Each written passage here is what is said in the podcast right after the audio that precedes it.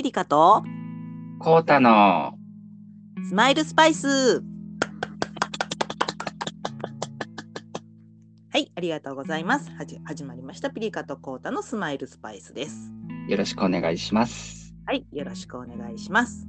えー前回ね、あのーバレンタインの、あのーフリートークということで4人のねフリートークをはいあのお届けしましたけど、なんか大好評 でしたね。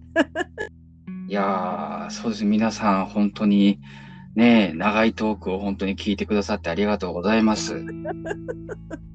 捨て身のトークをですね。あの結構あの普段聞かれない方も聞いていただいたりとかしてね。そうですね。あのね、広めていただいたりとかね、そうありがたいですよね。ありがたいですね。うん。で今回はね、えー吹雪というテーマのピリカ文庫をお送りしようと思うんですが、はい。はい、今日ご紹介するのは、えー、スー子さんと原つくねさんっていうお二人なんですが、はい。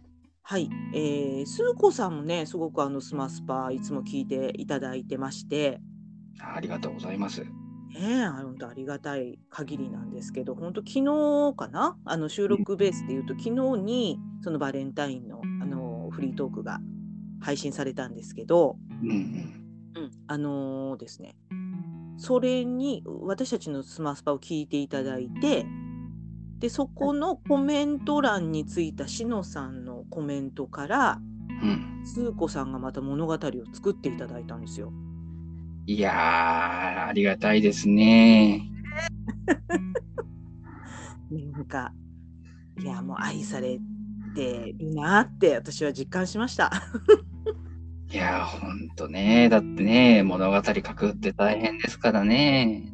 かもその日にですよ。うーん。ほんとこの皆さん、すごいよね。本当ですね。うん、でねその登場人物もちゃんとあのこの、まあ、ラジオも絡めていただいて、まあちょっとにやっぱりねこうあの登場人物の名前も似た感じにしていただいて、うん。うん、なんかすごくねありがたいなと思ってもうしみじみしました。ねで、そしてその物語自体も面白いんですよいねや。面白かったですもんね。そうなんですよね、すごうんく。うん。ね、そんな、まあ、スー子さんのね今日作品を私の方が読ませていただくんですが、はい。はいえータイトルがですね「花と雪舞う中で」という作品です。はい。うん、これすごくね、あのーパッて見もう開いた時のあの見出しの画像もすごく素敵でね。そうですね。なんかこう、んこう、ひらひらとね、こう、花、それから雪がね、こう、舞っているようなね。そうそうそうでねやっぱりこう読み進めていくとやっぱりその画像通りすごくあったかいお話になってますので。はい。はい、そこをね、ちょっと声でどれだけ表現できるか、ちょっと私もあのチャレンジですけど、頑張っていこうと思います。はい。はい、えーでは私の方から、えー朗読をさせていただきます。はい。はい、えーピリカ文庫より花と雪舞う中で、スー子さん。ほのかに梅の甘い香り漂う並木道を歩く。風が花びらを舞い上げる。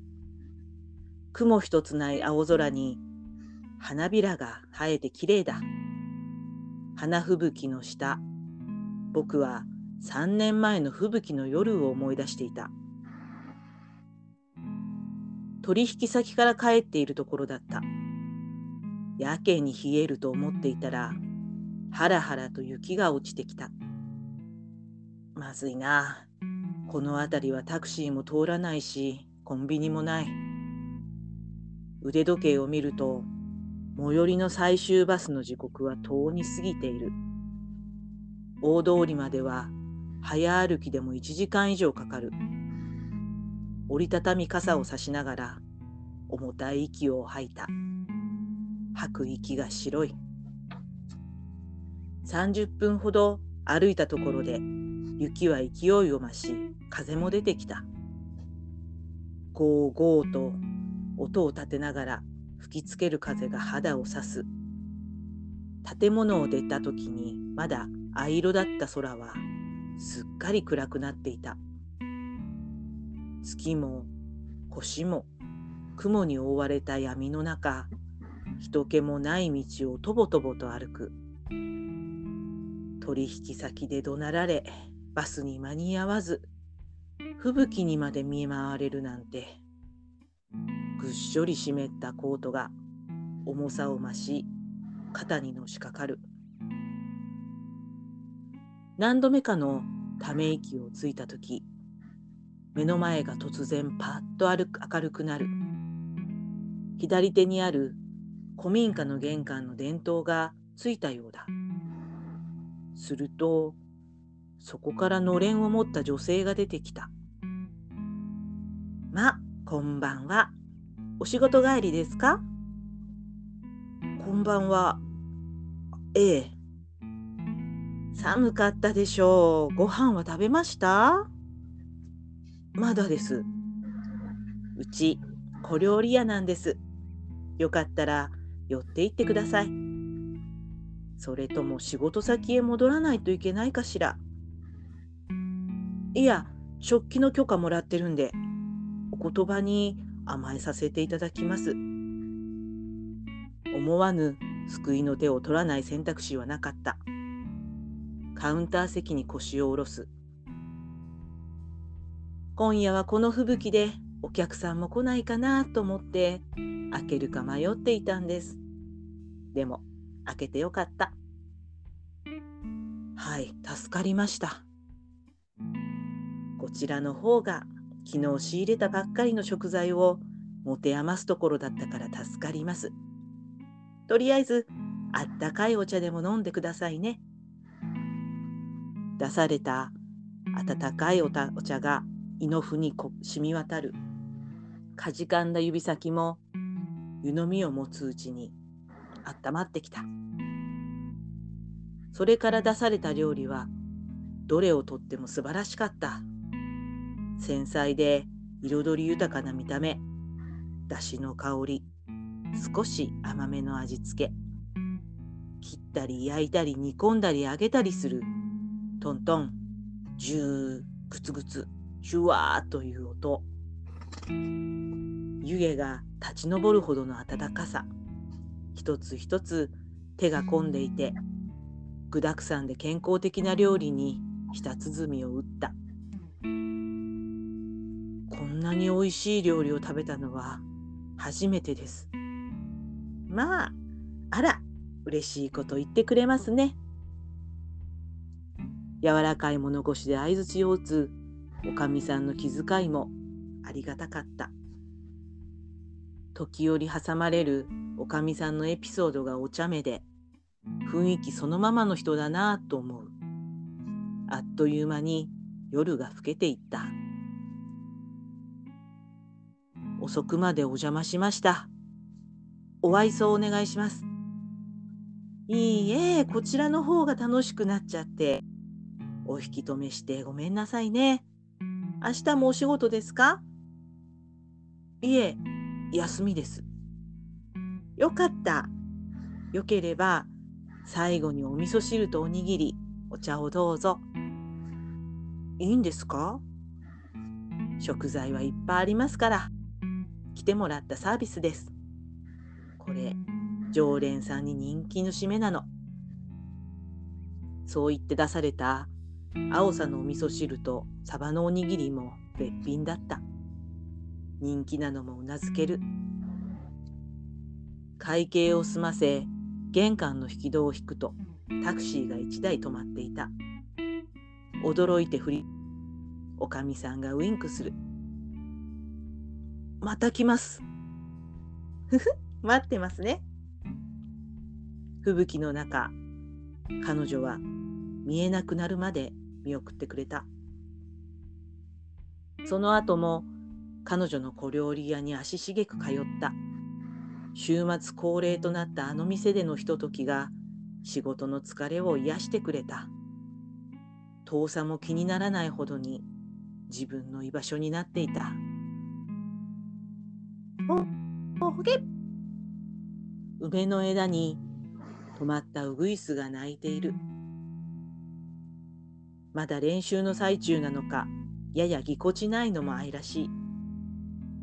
もう一杯やってきて、羽をばたつかせたかと思うと、には一緒に飛び立った。あの店の前に差し掛かる。玄関扉には、しばらく休業しますという張り紙がされてある。先へ進もうとすると、その扉がガラガラと音を立てる。ゆうきくん、久しぶり。そこには、いるはずのない彼女がいた。ユミさん、えー、なんでここに？驚いたでしょう。まだ予定の時間まであるよね。サプライズ。危ないから迎えに行くって言ったのに。お店も気になってたし、ここまでお父さんに送ってもらったの。そろそろ通るかなって窓から見てたんだ。それよりほら、面と向かって会うのは初めまして。ゆきちゃんだよ。出産のため入院していたおかみさん。改め、妻と再会し、立ち会いも面会もかなわなかった娘とは念願の初対面だ。写真で見るよりずっと可愛い。はじめまして、お父さんだよ。あー、うー。喜んでる。ずっと会いたかったんだよね。僕もずっと2人に会いたかった。うん、私も。やっと家族3人が揃ったのを祝福してくれているかのように紅白の花吹雪が舞い踊っていた。はい、ありがとうございました。ありがとうございました。情景たっぷりのね、本当お優しい話ですね。そうですね。うんやっぱりこの、あのー、情景の美しさっていうんですかね、この描写にやっぱりこう特徴がありますよね、スー子さんね。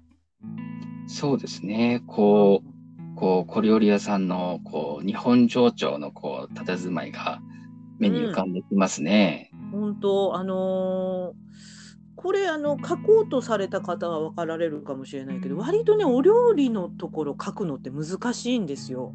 うんうんうん。うん、あの私もねお料理小説書きたいなと思ってあの何回かチャレンジしたことあるんですけど、ええ、やっぱりねあの結構そこのお料理の場面ってすごく感覚じゃないですかあの目に見えないもの。あまあそうですね確かにね。うん、うん、でそこにやっぱりその工程を挟んでいくとか、まあ、具材のその彩りだったり形だったりっていうところとまたそのプロセスのところを入れないといけないので結構難しいんですよね。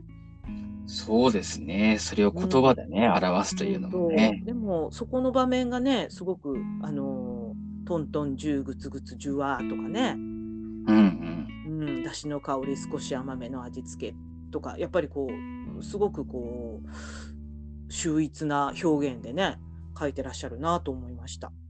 そうですね。うん、すごくこう、お腹が空きますよね。そうですね。なんかもう、温まりますよね。ね。でまたこのおかみさんがチャーミングでね、うんうん、こんなおかみさんにねもうもてなされて帰ろうと思ったらタクシーも呼ばれててってすごくもうあの段取りのいいおかみさんでね。そうですね至れり尽くせりですね。まあもう惚れちゃいますよねこれでね。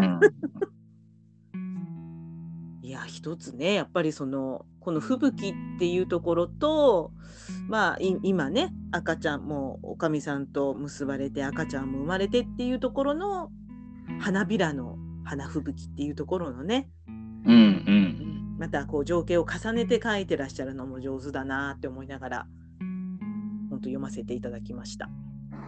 そうですねなんかこの花吹雪もね小料理屋さんと合いますよね。そういいですね。やっぱりこの寒い時にポッてねまあちょっと冬ピリカのあれでもないですけどあの明かりが灯ったってね。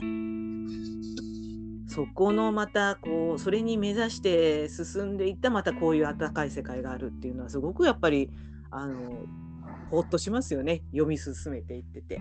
そうですね。実際ね、そういうね、吹雪とかだと本当にね、気持ちもね、やっぱりうんうん癒えてきますからね。ねえまあ私とかね結構あの外食多いんですけど、はい。うんあのまあ、コロナになってあんまりね行けなくはなったんですがうん。やっぱりね一つこういうねこうなんていうのかな料理屋さんだしでもカフェでもレストランでもいいんですけどやっぱ心の拠り所になる場所が一つあるって結構違うんですよね。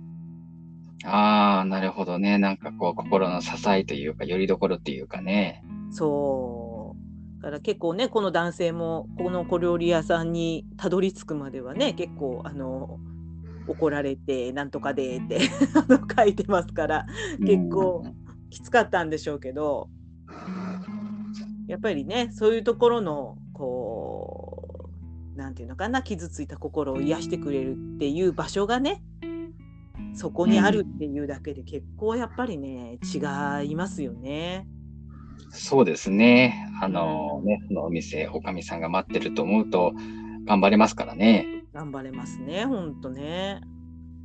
コウタさん、あの、まあ、あんまり外食されないって前お聞きしたような気がしますけれども、はい。例えば学生時代とかでもなんか行きつけのなんかあのまあ喫茶店とか、うん、そういう喫茶店うん、喫茶店ありましたね。うん。そこはやっぱりあのあれですか？学生時代に？そうですね、学生時代、二十歳とかそのぐらいですかね。うん。どんな感じのとこだったんですか？そこは。あ本当に、あの、よくある喫茶店っていう感じで、うん。あの、そうですね、席が何席かあってっていう感じで、うん。で、割と、まあ僕は大体奥の方で、うん。あの、漫画の本を読みながらとか、はいはい。漫画がいっぱいある喫茶店落ち着きますよね。そうですね、あの、シリーズものでバーっと並んでると、どうしても続きが読みたくていっちゃいますね。うん。ちなみに何を読んだんですかその時は？えーっとね、まあちょっとまあ、あの、天才柳沢教授の生活っていう、ああ知ってる。あ知ってますか？知ってる知ってる。面白いですよねあれ。そう、僕ね、あの、本当に、あの、柳沢教授にはお世話になったんですよ。そうなんですか。結構ね、あようんまあ若かったですからね、本当にこう人生っていうか、うん。ね、そういうドラマもあって、あの、すごく、あの、勉強させてもらいましたね。よかったですもんねあのあの漫画ね。いや、本当ね、あのね、うん後にドラマとかにもなりましたけどねなりまし。たね確かにね。うん。あのなんか独特のまあ間というか なんかそうねそうそうそうそう。あの絵も綺麗だったですしね。そうですね。で、うんこう話もこう、まあ人間ドラマというかね。そうね。うん。そうそうああいうとこで読むの買うまではないけど読みたいっていうのが揃ってるとこがいいですもんね。そうですね。なんかそこで、こう、時間をね、あの、こう過ごしたりするのが結構楽しみでしたね。うんそれ東京ですか？そうですね。はい。うんやっぱあのね、うんあの北海道から出てこられて、はい。まあ、変な話一人も知り合いいないところから始めるわけじゃないですかやっぱり。そうですね。やっぱりそこのねあの生活の中でどどこに居場所を作るかって結構重大テーマですよね。そうですね。やっぱり慣れないと落ち着かないですからね。うん今もあるのかしらその喫茶店。もう今はないですね。何せそのエピソード自体が20年前とかですから、ああうん、もう昔の話ですからね。うんあれですか、ピリカさんは、あの、そういう行きつけの、こう、お店とかっていうのは？そうですねまあ私は割とその新規開拓みたいな感じで。はいはいカフェとか巡ることって結構意図して回るっていうのかな？ぜあのまあちょっとなるほどね。営業的に回る、ああ、なるほど、なるほど、なるほど。うん、あのところがあって、あのーやっぱりね最初に行ってご飯を食べてそのそこにいらっしゃるあのマスターとかねあの、はい奥様とかの人柄を見てでそこから日常会話をして常連になってっていうところからあの実は私こういうものなんです何かあればあのお声かけてくださいっていう名刺を出すところまで持っていくんですけど。ああ、はいはいはい。うんうん、まあでもねいくつも場所はありますけどやっぱりその自分がここにあずっと来たいなっていうとこは少ないですよね。ああ、なるほどうね。ん、でもやっぱりねありますよそうやって。あの何軒かカフェのお客様もいらっしゃるし、ううんうん。うん。んうん、だから割とあの仕事がない時にはもうそこにずっといて、うんうん。うん、あのパソコンとかパタパタパタ売ってたりとか。あります。おー。ねやっぱね、そういう、あの、こうね、常連さんじゃないけども、うんね、落ち着くところがいいですよね。そうそうそう。私、本当あの、孤独のグルメとか見るのも好きなんですけど、はいはいはい。あの、ああい孤独のグルメ見たことありますか、こうたさんえ。っとね、名前だけ知ってるかな。あ、本当、うん、あの、孤独のグルメのね、あの、五郎さんは、どっちかっていうとはいもうお酒飲まない、えー男性で、はい。うん、だからお酒飲まないから、もうご飯を楽しむ人なんですよね。うんうんうんで、いつもやっぱりその、一人で、あの、雑貨のバイヤーさんかなんかの設定なのかな？うん。はい。うん、だからもうあの仕事の途中でパッパッパってこう行くお店のエピソードがずっと漫画になってるんですけど、やっぱなんかああいう世界観ってすごく憧れるんですよねなんかこう行き先の途中で出会う運命の店みたいなうん。ああ、なんかピリカさん自身とも重なりますしね。そうですね、うん。まああの孤独に食べてもいいんですけど私は結構割とあの会話を楽しむ方ですねそこのあの店主さんうんうんでもやっぱりこうそうそうはしててもそういう時ってやっぱり仕事脳で言ってるからうん。うん。あの本当にリラックスしないんですよ。ああ、そうかそうかそうか。仕事ですからね。そうそう仕事の一環としてのたあの食べてるからね。ああ、なるほど。うんうん、だからお皿とかもあのなんかほらこの人食べ方汚いなって思われないようにいつもより丁寧に食べたりとかうん。ちょっとこうあのお金をね払って会計をする時にちょっとこう印象に残る言葉を残していったりとかうーん。あのいろんなことを考えながら食べてるからあんまりこう あのリラックスしないんですよ。そうか。お客さんではあるけれど、ピリカさんにとっても相手がお客さんっていうことでもありますもんね。そうですねまあ。これからお客さんにしたいなっていう感じで見てるからですね。あ、なるほどね。うんだからまあ本当に商売っ気なくさっきあうんのコウタさんがおっしゃったような、もう本当のもうあの喋らないマスターがいてうんうん。何時間いても、まあ、コーヒーぐらいおかわりしとけば文句言われないかみたいな、うんうん、そういうね喫茶店とかもやっぱり必要だなと思います。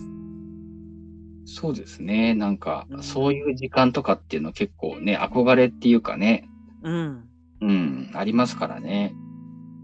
ちなみにその喫茶店ではコウタさんはいつも何を注文されてたんですか？そうですね。まあ、夏はあの、パフェとか、おおあと、ふそうですね。食事で言うと、ドライカレーとかですかね。あー喫茶店のドライカレー美味しいよね。わかる。あの喫茶店のナポリタンとかドライカレーとか美味しいんですもんね。美味しいですよね。なんかあのーちょっとその、普通のナポリタンとはまたちょっと違う味するんですよね。うーん、しますします。あ、なんでしょうね。あの喫茶店っていうのがいいんですもんね。なんか。そうなんですよね。やっぱり、あのーまあ、場所っていうこともあるし、味も単純に多分、あのーそのお店のオリジナルの何か味があるんだと思うんですよね。そうですよね。うん。うーん。あなんか喫茶店とか行きたくなったな本当 漫画読みたくなりました本当本当ですねねなんかそういう気分にさせていただける作品でしたねこのいやー本当ですね。温まりましたね。温まりました。もうねハッピーエンドですから赤ちゃんもね生まれて。そうですね。うん。やっぱいいねハッピーエンド。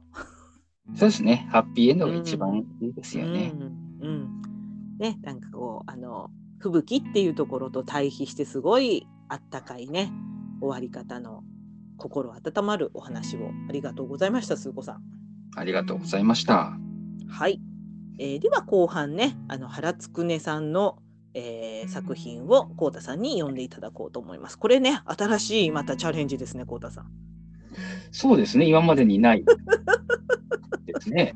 もうあのー聞いてからいろいろ言いますけどもう爆笑しました私。これ読んでから。そうですね。ねどういうふうにあのさんが味付けされるのか楽しみですいやいやハードル上げないでください。ね。はいあのーじゃあこうたさんのタイミングでよろしくお願いします。はい、えー、それではピリカ文庫より吹雪の夜に原つくねさん。昔々あるところに与作という男がいました。与作は物静かで働き者で、夫もおっかも少し前に死んでしまい、一人寂しく暮らしていました。ある吹雪の晩のこと、そろそろ寝るべかな。与作がゴロンと横になると、もし、小さな声がして、こんな夜更けに誰じゃ。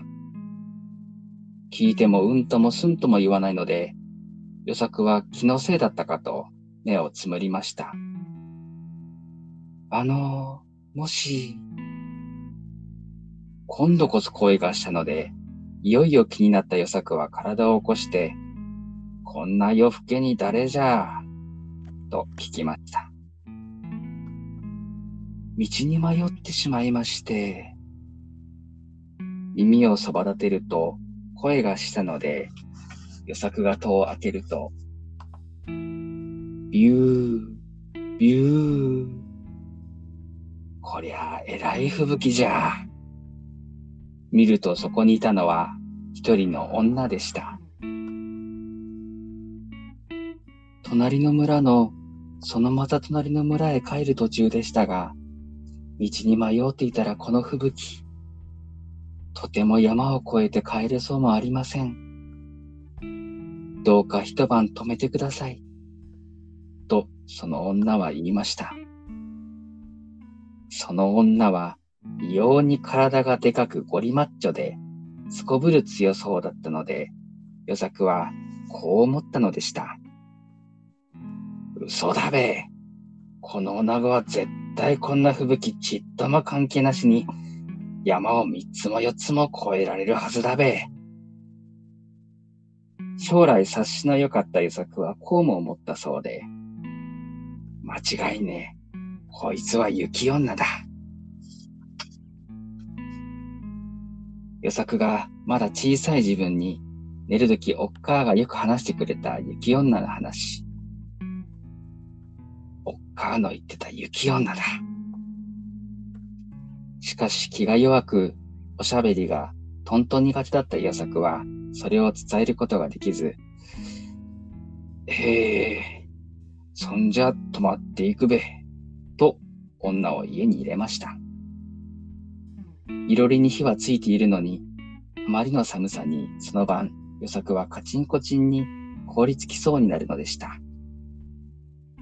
次の日、その女は隣の村の、そのまた隣の村に行くことなく、しれっと、はじめからこの家のものでございます、という風情でそのまま居座り、そのまま与作の家で暮らし始めました。女はとても働き者で、朝早くから洗濯をしたり、与作の手伝いをしたり、そして割と夜は早めに寝るのでした。特に女の作るご飯はどれもこれも体操うまく、ほっぺが落ちるほどで、働いてどんなにヘトヘトになって帰ってきても、一口食べればたちまち元気になるのでした。うめえなあ。おい、おかわり。はいはい。そういや、おめえの名前を聞いてなかったな。湯作が聞くと、女は少し頬をあからめ、小雪と言います。小さくつぶやくのでした。与作は口にしていた味噌汁を吹き出し、ネーミングセンスと思わず突っ込んでしまい、二人で笑いました。そんなこんなで二人で仲良く暮らしていますと、池の氷が溶け、ひばりがピーチクさえずり始め、カエルが土の中からひょこっと顔を覗かせ、春が来ただなぁ。与作が思わずつぶやくと、そうですね。小雪はなんだか悲しい顔をしています。その晩、いつものように美味しいご飯を食べていると、よさく丼、小雪が言いました。なんじゃ、小雪。よさくは答えました。実は私、雪女なんです。与作はたくあんをポリポリ食べながら黙っていました。さぞ驚いたことでしょう。小雪や、はい。与作はお尻をポリポリかきながら言いました。おら、知ってただ。無理もありません。え？顔を上げた小雪は大きな目をさらにまん丸にして与作の顔を見ました。与作も細い目をこれでもかとおっぴろげ、小雪の顔を見ました。はじめにおらんとこ来た時から知ってただ。あら、え、まあ、そうでしたか。コンコン。小雪は咳払いをすると、さっきまでの神妙な面持ちに戻り、何もなかったかのように続けました。それで、雪女は春になって暖かくなると、溶けて水になってしまうので、里に戻らねばなりません。なら、オラも行くだ。それはなりません。雪女の里に、里のものでない人間が来た試しはありません。それに、湯作丼が里に来たら、あっという間に凍えて死んでしまいます。でも、オラ、小雪と離れるのは嫌だべ。雪女が人間になる方法が一つだけあります。うんうん。それは、ついた人と夫婦になることです。小雪はうつむいたまんま、与作の返事を待ちました。恐る恐る顔を上げると、そこにはニッコニコの与作の顔があるのでした。そんなことだか。そんなら、夫婦になるべか。え？ちょっとの間、わけがわからず、きょとんとしていた小雪でしたが、しばらくして意味がわかると涙を流して、はい、と嬉しそうに笑いました。二人はめでたく夫婦になり、死ぬまでずっと仲良く暮らしたそうです。めでたしめでたし。ありがとうございました。ありがとうございました。めでたしめでたしですね。めでたしめでたしですね。ね、初ですね。初昔話ですね。そうですね。昔話でしたね。うん、いや、このセンスね。つくねさんの。いやいやいや、素晴らしいですね。素晴らしい。のネーミングセンスっていうところが私大好きです。ツッコミがね。本当。ねどうどうでした？練習されてみて。そうですね。もう、あの、ネーミングセンスはもう、あの、あの、粗品さんばりの、ね。ツッコミでやらせてもらいました。でもあの語り口調が合ってましたね。そうですね。やっぱりむ、ね、昔話なので、どうしても、このようなペースにね、どうしてもなりますよね。うんうんうん。あんまり早口で昔ゆっくりね話ね、あれすると。うんなんとかだべっていうのが良かったですね。そうですね。うん。あのね、名前も予作ですしね。そうそうそうそう。与作と小雪ね。そうそうそうそうそなんかもうねあのつくねさんの普段のねこう記事もすごく 面白いんですけどう。ねえ。ご覧になったことありますか浩太さん？そうですね。いくつか、はい、見させてもらいまして。もうでもあねすごくあれ考えて作ってらっしゃるんだろうなと思うんですけどね。うん、あのね、おそらく細かいところまでね、うちゃんと、あの、神神経というかね、ちゃんとあうの、ん考えてっていう感じですもんね。そうあの画像もちゃんとねおこう中に入れられてねうん。私ああいうだとっていうのはやっぱり尊敬しますね。そうですね。うん、だからおそらくこの、ね、吹雪の夜にというこの作品も、あのこう、まあ今、あの、こう声で読んでますけれども、うん、あの文字というか記事ですと、あの、うんもう、ほぼほぼひらがなでしたもんね、これね。ああそうですね。ね、あのーすごくそういうところが、まあ、それを声に出して読むとこういうペースになりますけれども、やっぱり漢字よりもひらがなの方がすごくこう、柔らかいイメージというかですね、うん、こう最初の働き者っていうのも全部ひらがなですしね。うんうんうん、そうそうそう。で、なんかところ、ね、そうそうそうそうそう。だから、そういうのが、あの、なんていうのかな、こう、予作の、その、ほんわかしたというか、うんうんなんかそういうイメージともすごく合っていますよね。そうですね。うんうんね予作も分かってはいたけどねこう小雪の、まあ、人柄の良さとご飯のここもご飯ですよね。うん。そうですね。うん、あのー作るご飯の美味しさにねさあの晴れては夫婦になるわけですけど、うん。うん、やっぱりこうお2作品読ませていただいてどちらも食事のシーンが出てきたりするじゃないですか。そうですね。ね、やっぱりそこのこう冷たいものとあったかいものの対比っていうのがやっぱり一つのこう特徴なのかなって思って読ませていただきました。そうですね。やっぱりこの吹雪って、やっぱり寒くてね、うん、こう辛い、もうね、冬ですからそういうイメージがありますけど、そういう時にこう、あったかいものを食べるっていうのがね、うん、やっぱりね、あの、癒されますよね。そうそうですね。小田さんあったかいもの食べてます？最近。うん。まあ、そうですね。まあ、ご飯は基本的にあったかいですかね。まあ、ね、あの、冬ですし、うん、うん、あったかいものですかね。うん、あのー本当クノールカップスープだけでもだ全然違いますからね。あの温度が上がると。そうそうそう、あの、コーンスープ飲んでますよ。そうそうやっぱりそういうの大事ですよね。ね、簡単ですし。そうそうそう。あの前私言ったかなあのなんかの論文論文？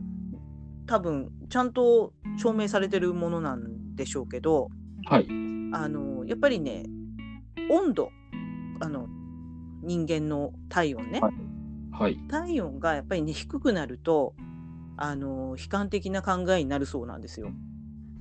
そうらしいですね。うん、でやっぱりねあったかいとあの楽観的というかちょっとこううん視野が広くなるっていう説が、結構これは立証されてらっしゃるんじゃないかなと思うんですけど、うん。うん、だからその南国の方は割とゆゆるゆるいって言ったらいけないけどあのうん。うんっていうことがあるらしいんですね。なんかそうですよね。あの、冬って、あのー寒いし、なんか悲しいですよね。そうそうそう。で、夏はね、うんどんなに暑くても悲しくはならないけど、あっちーってなるそうね、そうそうなんか本当変変な話こうちょっと生きてるのが嫌になるような瞬間とかねうん。なんか冬ってやっぱりねそういう瞬間がこう魔が差したりとかするけどうん。私たちもやっぱりねこう仕事とかでそう悪いことが重なったりとか、ね、例えばお断りの電話があー2件続いたとかですよ。はい。なんかそういうのが起こった時にもう例えば海辺でね冬の海辺で車を止めてたりとかしたら、ああもうねって思うことあるんですよね。ああ、うん、でももうそういう時にそのみんなでこう決めてるんですよあのまあ仲間内で仲良しの。もうそういう時は飯を食えと。そうですね。そうもうつべこべ言わずあのご飯を食べる。あうんったかいもの食べる。で空いてたらあの誰かと一緒に食べるっていう。ああ、なるほどね。そうもう一人で一人で冷たいものを食うなっていうのが結構営業マンの鉄則 だったりします。ああ、なるほど。まあね。ねどうしてもほらコンビニのお弁当ってまあ温めてくれるところもあるけどうん。やっぱりねそんなにこう体温上がらないからね、うんうんうん、だからやっぱりこうお味噌汁でもいいしそれこそもうラーメンでもね何でももうコーンスープでも何でもいいからやっぱりあったかいもんはね取った方がそうですね。うんやっぱ外が寒いわけですからね、せめて、ね、体の中から温まりたいですよね。そうそうそう不思議とねやっぱりね食べる前と食べた後ではねあの同じ事象でもね感じ方が違ったりするんですよ。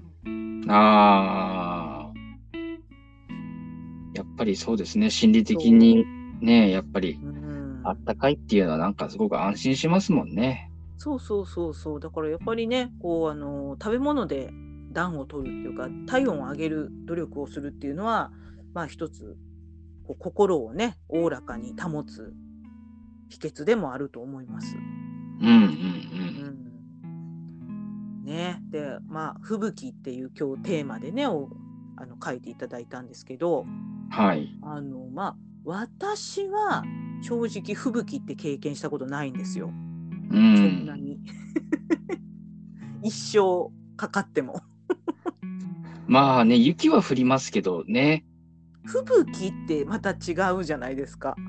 そうですね。ガチの吹雪は本当に、あの、本当に大変ですね。そうガチの吹雪がじゃあどれぐらいなのかっていうのもあんまり分かってないんですよね私。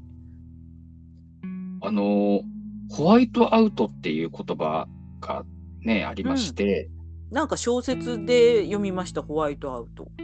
そう、あの、目の前が真っ白になるっていうね。うん。本当に、あのこう、1メートル先、まあ、もう見えないというか、うんうん。もうあのし白しかない世界っていうのかな真っし真っ白なんです。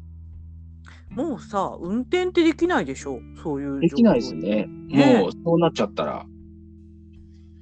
うわーそれは風で舞ってるってことですか？雪が。もう、うん。まあ、ふもう、吹雪いているんですけれども、うん。全体が吹雪いてるからもう景色も何も見えない。ああそうか。まあ、ただもちろんね、あの、知ってる道を歩いているわけだから、その方向さえ間違えなければ、家にはね、帰れるわけですけれども、うんうんでもね、あのんまあ、真っ白っていうのも怖いものですね。うん。いやいや怖いですよね。まあ、特にこう、今年、ね、ここ最近も雪が多くてね、札幌とかね、あちらの方はすごく大変ですけれども、うん。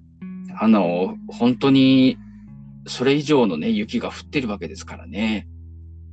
本当ですね。うん。もうまず当たり前ですけどそういう時には外には出ないっていう感じなんですよね皆さん。そうですね。まあ、ただ、外で遭遇してしまう。もうね、行く途中、帰る途中とかでね。ああ、そうかう。ん。行きは良くても帰りになっちゃうってこともあるわけですか？そうですね。なんせ急に、まあもちろん、あの、雪、吹雪いてはいるけども、なかなかホワイトアウトまではまあ普段はならないんですけど、うん。本当にひどくなると本当にもう目の前が見えなくなるっていうことになりますんで、そういう時にお外に、まあ、やむにやまれぬ事情とかね、どうしても行かないといけないことはあるでしょうけど、そういう時は防寒スタイルって何枚ぐらい着られるんですか、皆さん？えっと、まあそうですね。まあ、あの、実はものすごい防寒、こう、なんていうのかな。エスキモーみたいな、あの、うんうん。要は服を着ていれば中は割と薄手でも、あの、あったかいとは思います。うんうんうんうん。うん、そう、本当に、あの、ガチの防寒服。うん。そうそうそう。あの、東京とかの薄っぺらい防寒服じゃない服ですね。はいはい。あの、あれですよね。こう帽子そうみたいな。そうそう。本当に、あの、雪というか氷の世界で、あの、着るようなやつですね。うんうんそういうのを着ていれば、割と中は薄手でも、あの、大丈夫だったりします。うん。そういうの、その、ガチの防寒着っていうのは普通に売ってあるんですか？売ってますね。うーん。まあ結構そのね、アウトドアショップとかでもね、やっぱり、うんまあ、例えば冬とかね、登山とか行くと行く人もいるでしょうから、本当そのう、ね。本当にもうああったかいっていうか、その絶対にこう、寒さを通さないような服ってやっぱりありますから、はいはいはい。うん。そういうのを着ますかね。えー、女性も割と着られる、そういうのを。そうですね。すごいですね。み見たことないですもん、そんなガチの防寒服。ねえ、やっぱりね、あの、まあ、特に今リアルタイムで、ね、あの、札幌とかの方は雪すごいですから、うん。あのね、本当に1メートルも2メートルも積もって雪の中を歩いてるようなね、うんうん。こうね、両端が雪の壁になってるみたいな映像がね、浮かびますけれども。そうですよね。時々ねその皆さんの投稿でね、写はい。真を拝見するような時はありますけど、はい。うん、やっぱあれをこうリアルでってなったら、本当大変だろうなと思います。そうですね。あの通り道を作るのでやっとですからね。うん。で結局その通り道作るために雪を避けるわけだから、周りは、ま、余計に傘が上がって、うんうんそ。れこそね、背丈よりも高いところまで雪がっていうことになるわけですね。そうですよね。結局、両端に寄せるみたいな形そうそうそうそうそね、なるんでしょうし。前にもね、あの冬支度の時に、ボタさんが教えてくださいましたけど、つららにもね、ちょっと気う。をつけないとそうそうそうね。そうそう、つららね。ねうん。いけないって、そら大変ですわね。ね特にね、今年は特に雪がね、それこそ観測史上最大っていうようなことも言われてますからね。本当本当あのやっぱねあの北の方のノーターさんの記事にはそんなことが書いてありますもんね。そうですよね。うんそうかじゃあもう吹雪でもうしかも夜ってなったらあのどうなんでしょう感覚といったらもうよっぽどのことがない限り出ませんって感じなんですかね家から。うーん。ただ、雪かきしないと家から出られなくなるから、あ一晩中雪かきですか？ああ帰って雪かきしないといけないんだ。そうですね。もう、まあ、してもしても積もりますけど、でも大変ですね。うん、そうそうそうそう。本当に、あのー夜雪かき。で、なんか不思議なことに、あのー雪降ってる時って空明るいんですよ。はいはいはい。夜なのになんかちょっと、あのー紫っぽいっていうのかな。へえ。こう、ね、普通、空って、まあ黒、黒に近いじゃないですか。そうですよね。うん、闇ですよね。そうそうそう。だけど雪が降ってる時って、まあもちろん周りも真っ白だし、うん。で、こうね、街路灯なんかがこう、ぼわーっと明るくと、それがこう反射して、なんか夜なのになんかすごい明るいんですよ。なんか不思議と。ああ、ちょっと幻想的な感じになそうそうそうそう。なんかね、ちょっと幻想的な感じではあるんですよね。そうか。そうか。こうじゃあ雪かきがね吹雪いてるけど、明日もこれ、吹雪続くぞ。じゃあ今のうちにかえか雪かいとかないとね、みたいな。そうそうそう。大変なことになるぞってなりますね。それは大変ですね。なんか、あの、こっちの方とか、その、雪はもちろんあんまり降らないけど、雨は多いから、はいやっぱ。水害とかは多いんですよね。そうですよねう。んでもやっぱ雨が降ってる時って、はい。変な話、まあ、閉じこもればいいじゃないですか。あの、雨漏りしなければ。ああの、そこをあ雨の中、何かを作業をしないといけないあ。ああ、なるほどね。うん、それはやっぱり大変ですね。そうですね。まあ、雪積もると出られないですからね。ねえ。でもやっぱその次の日のために、本当は外出たくないけど、今のうちにやっとかないとっていう。そうですそうですね。ねまあ、雪かきしてると、まあ、体はだんだん暖かくはなってきますけど、暑くなるぐらいですけどね。うーん。ね、重い雪をね、スコップとかね、スノーダンプとかで運んで、積み上げて、うん積み上げて、積み上げてってやっていくんで。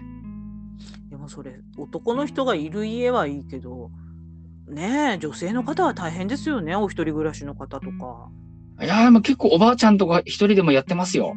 あそうなんですか慣れたもんですよ。まあもうやらないといけないことだからって感じかなあとね、あのーコツもあるんですよ。うんうんえっ、と、確かね、なんか、あのーサクッてやって、なんか、腰を、腰の力を使ってだかなんだかって言って、うんあのーあんまりこう、なんていうのかね、力を使わずに雪かきをするような、なんか、あのー秘訣というか、そういうのがね、確かあるんです。まあ便利グッズみたいなのもねもしかしたらあるかもしれないですもんねそうそうそう。雪も、あの、こう、がむしゃらにこう、こう、シャニムに書いていくんじゃなくて、うんなんかこう、ブロックごとに分けて、雪をまず、えースコップを縦にスコンってやって、そして下からスコってやると、こう、いっぱい取れるよ、みたいなね。ああなるほどねそうそうそじゃあ若いっていうかまあお一人女の子とかでもやってる普通にう。そうですね。なん、あのーみんな割とやってますね。ちっちゃい子とかでも、あのー結構やってる、やってますし、ね、それはそれで戦力ですからね。まあそうですねうん。でもまあそうやってこう外に出てきてねこうあらなんとかさん大変ねみたいなこう声かけ合ってああ、ありますね。ねなんかそういうところがちょっとこう目に浮かびましたけどそうですね、ありますね。うん逆になんかあそこのお家全然雪かきしてないよね具合悪いんじゃないの？みたいなああ、なるほどね。うん、声かけのタイミングにもなったりするのかなってそれはそれですごくなんていうの？その人とのつながりっていうのがね、そうですね。うん、発揮できるところですよね。うんうんうん。うんとやっぱり日本って違いますね。まあ そうですね。ね南北に長いですからね。いやーほんとなんか全然違う世界で。うんとねまあそんなことをね考えながら読ませていただくとまたこのね吹雪の情景が濃くなんかこう見えてくるというかそういう感じがしますね。そうですね。なんかこうね、あの、その吹雪の情景とかね、そしてこう、温まる時のこう、あったかい感じがね。そう最初私粉雪とかにしようかなと思ったんですけどお題を。はいはいはいはい。ね、いろいろいろんな雪があるじゃないですかやっぱりボタン雪とか、そうですね。ね、すぐ溶けるとかでも私本当あのー冬支度の時も言いましたけどやっぱうん南国なんで、はい。雪の情景が描けないんですよねあの経験。してないんで、うん。うん、なんかこう映画とか見てそれをこう描けばいいのかもしれないけど苦手だったんでうん。で皆さんの作品読んでみたいなと思ってその雪の描写のところが。ああ、なるほど。うん。って思って吹雪にさせてもらったんですよね。確かにテーマとしてね、粉雪とかだとちょっとね、あの、綺麗ですけど、吹雪っていうと、何かおっていう、あの、感じが僕もしましたね、そういえば。うん、なんかあえて吹雪みたいなそうそうそうそうそう。雪でよくねみたいなね ちょっとね吹雪っていうと、あんまりこのプラスのイメージってあんまりなかったりして、そうそうそうそうそう。そうなんかやっぱりちょっと厳しいとかそうそうそうそう。ねあのーまあなんかほら戦争映画とかさうんうんうん203コーチとかいろいろありますけどああいうこうなんかこうか過酷みたいなそう、過酷な感じがしますよね。ね感じがある、だからどんな風に書かれるかなと思いながらちょっとお題を出させていただいたんですけどうん。こう来たかっていうね吹雪の2作品でしたね。そうですね。やっぱりね、あの、うん中に入って、やっぱり温まりますよね。そううまいなと思いました本当に。うん。うーんまあでも本当雪のねあのもう深いせ地域にお住まいの方はね多分あの北の方でスマパスパ聞いていただいてる方結構多多いと私は思っているので、はい。うん、本当お気をつけてくださいねって感じですね。いやー、ほんと大変ですけどね。うん、私この前うん律子さんだったかな、あの雪の写お写真をうんうん投稿してくださってたんですが、あれ見てびっくりしちゃって。うん。ね本当に両側壁、雪の壁ですからね。そうそうそうそう。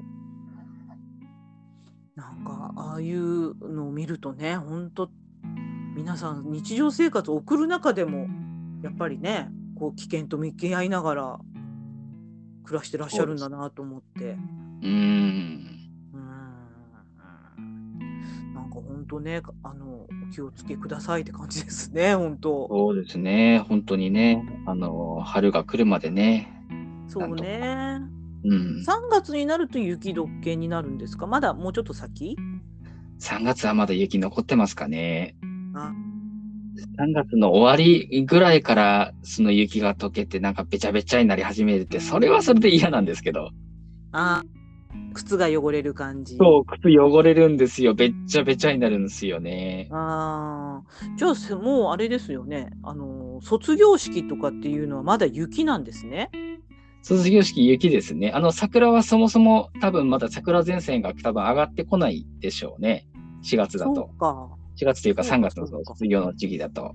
うーん。そうか、桜前線も違うんですもんね。そうそう、桜前線もあの南からね、北に上がっていくから、あの南の方で桜が満開になっても、まだ北の方はまだ咲いてないですよね。そうか。うん。でもあれですよね。もう花粉はそろそろ待ってですよね。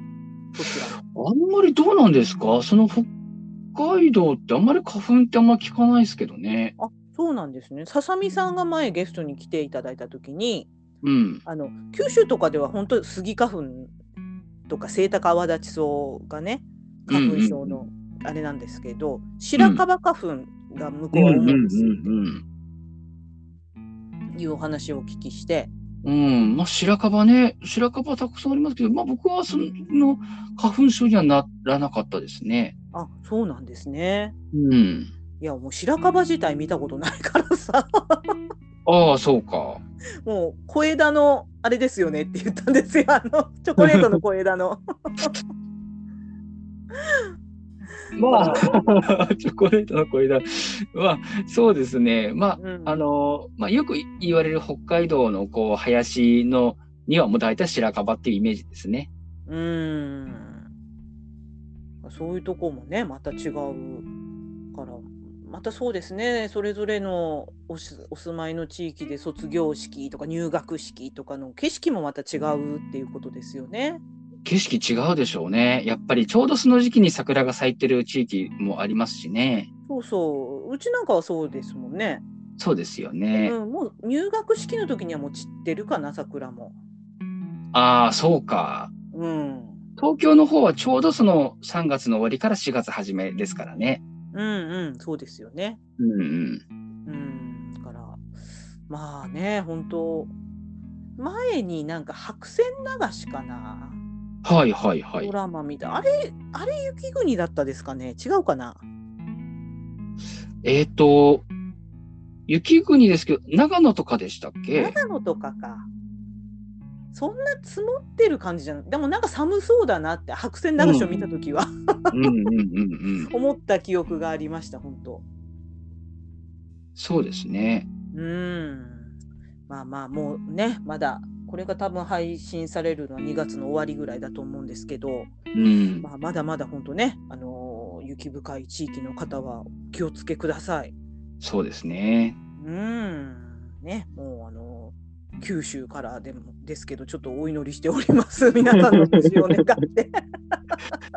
ね、あのね、あとは、あった、あったかいものを食べてね。そうそう、鍋とかね、食べてね、うん、体温上げていきましょうね。行きましょうね。はい。じゃあ今日はね、えー、スー子さんと原つくねさんの2作品を朗読をさせていただきました。本当お二人とも素晴らしい作品ありがとうございました。ありがとうございました。はい。えー、またピリカ文庫は今次のテーマを執筆していただいている途中なので、お、またね、はい。